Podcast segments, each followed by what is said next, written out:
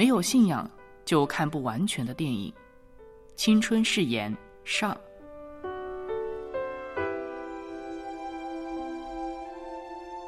Hello，欢迎来到微波异次元，我是带你去异次元散步的刘芳。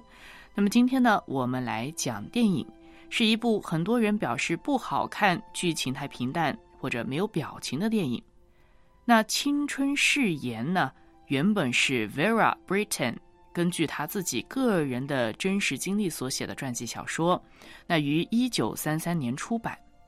那故事的背景呢，是描述第一次世界大战从爆发到结束这段时间，也就是一九一四到一九一九年。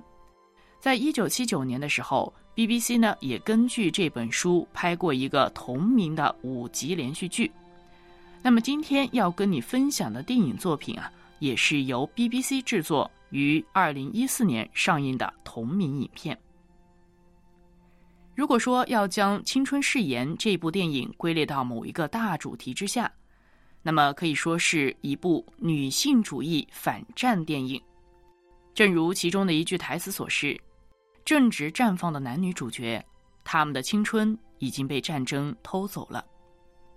战争的无理和伤害不再是从前线的刀剑鲜血出发，而是从这一位留守国家、从后方支援的女性角度来出发的。”首先呢，我们来讲一下《青春誓言》啊这一个片名。说实话，看完电影的时候，我都不记得片名，因为这个中文译名啊，实在是让人有一些无感，甚至是有一种略有掉价的误解。我想是因为当下流行的各种快餐青春片、网络小说，或者是一些营销式的口号文案。实在是把“青春”和“誓言”这两个词给滥用了，以至于也用到俗套了、看厌了。然而呢，“青春”和“誓言”这两个词所指的本身啊，其含义应该是更加深沉而厚重的。其实，“青春誓言”呢，它原版英文的名字是叫做《Testament of Youth》。而 testament 这个单词最直接的意思呢是证明。testament 这个单词呢最常见的是哪里呢？就是在圣经里面。新约和旧约的英文就是 New Testament、Old Testament。这个 testament 最正确的含义应该是圣约的证明。所以呢，我个人认为啊，Testament of Youth 更确切的中文翻译。可以是青春圣约，或者是青春誓约。那继续来解释一下这个所谓的圣约，就是 testament 这个词。那圣经中的新约、旧约啊，之所以是圣约，因为这是神跟人所立下的，有一种神圣圣洁的属性。而在《青春誓言》这部电影中啊，testament 这个词呢，就具有了两层含义。第一层含义呢，就是字面上的，直白的表述了女主角 Vera 对她生命中重要的同伴和爱人的那一份爱和纪念的证明。那另外也有向和平所发出的愿望的誓言。而更深一层的含义啊，那就跟圣经的圣约这个 Testament 密不可分了。简而言之，这是一部关于救赎的电影。而如果没有信仰，大概是难以看懂这一点的。那现在先不忙着解释，在之后的分享中呢，再来详细的说明。当然呢，要认真的讲完这部电影啊，十五分钟肯定是不够的。那今天就来分享一下这个大概的剧情。我是刘芳，斗胆称自己为活泼又深沉的艺术家。虽然真没读过多少书，但也坚持伪文艺的画风。不过，希望呢自己真的能够多读些书，来充实一下这颗空虚的伪文艺的心。我是刘芳，您现在正在收听的是微波出炉。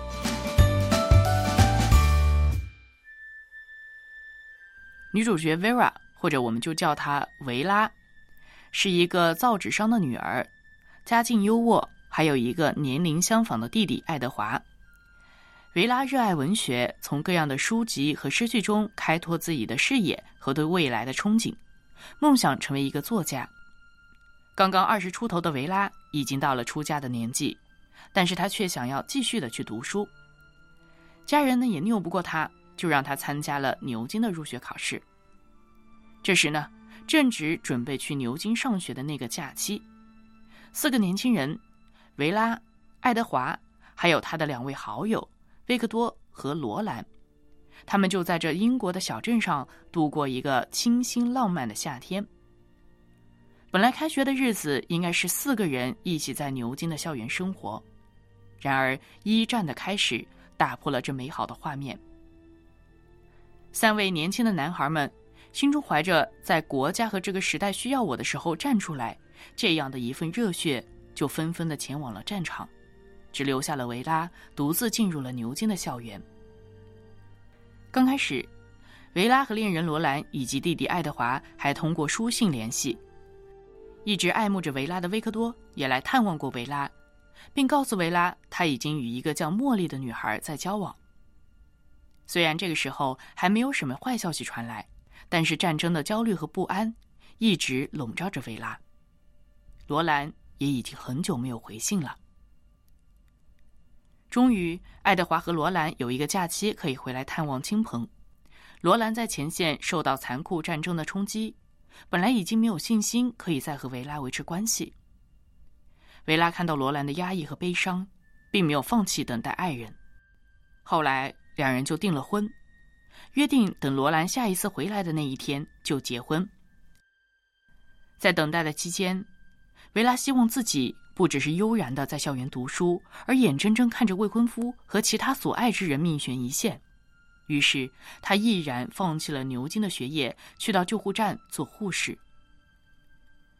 这位从象牙塔里走出来的高材生大小姐，现在要面对的是满身血水，甚至是屎尿的伤员。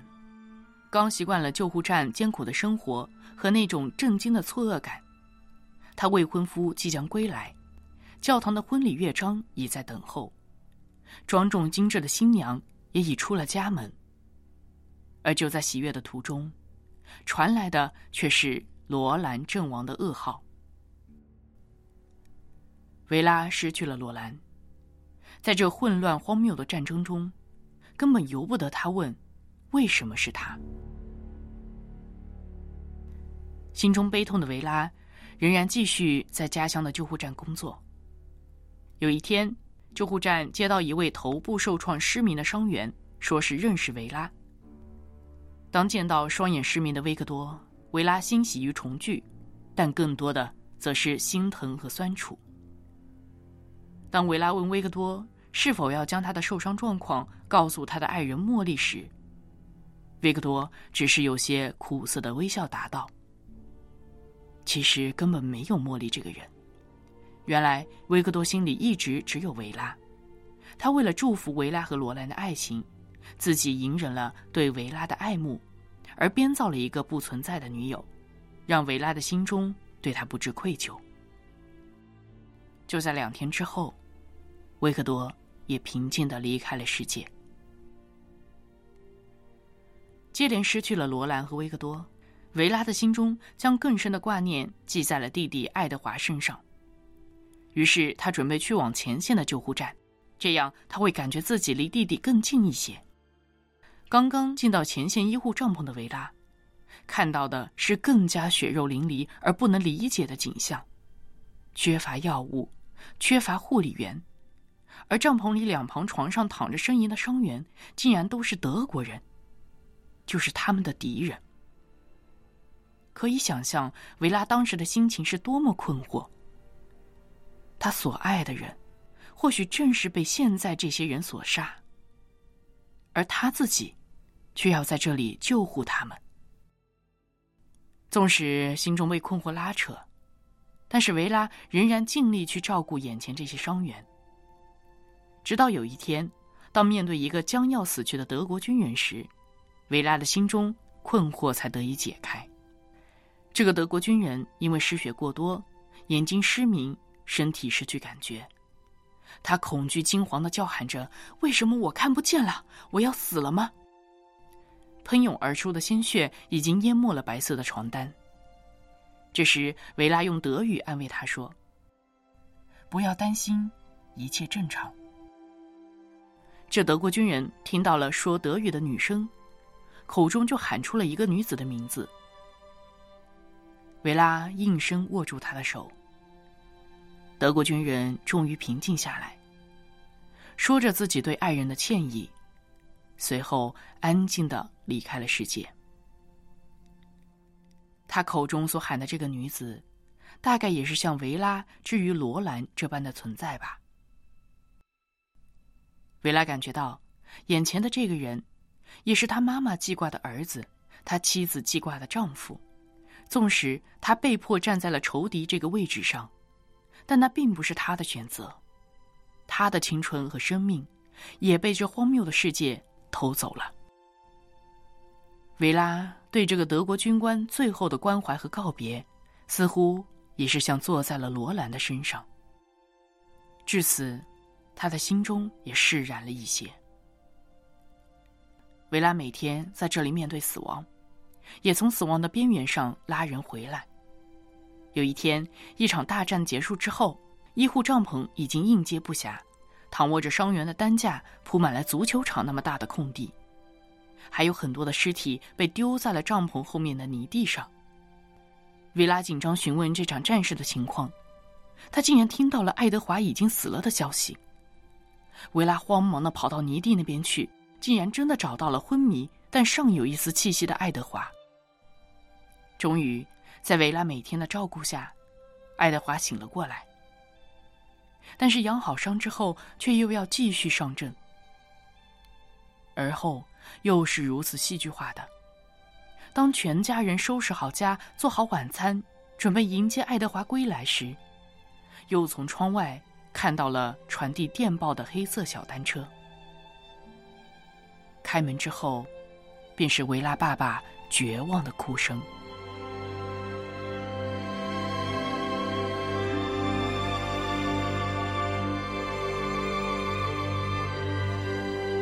青春誓言》这部电影，始终都以一种隐忍克制的方式叙述巨大的创伤和内心巨变，没有夸张的声泪俱下、垂手顿足的大特写，只是清淡的描述，但却疼痛扎心。在被战争摧残的青春里，一切都在快速的被动失去，每一个在其中挣扎的生命，都是如此微弱而平等。没有谁就应该承受这种痛苦，也没有谁能够付得了这无价的债。那么今天，故事就暂时讲到这里。约定你在下一次的微波异次元，刘芳会继续跟你分享这部电影所带给我的感受和感动。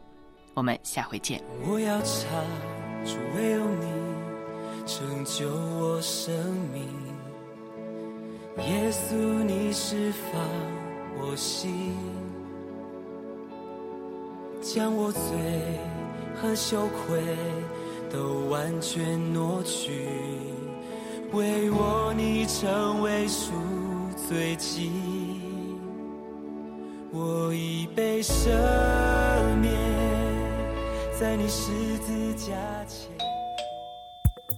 更多图文和声音。请关注“微波出炉”微信公众号，也可以发短信到幺三二二九九六六幺二二，开头注明“出炉”两个字，小炉子在这里等着你。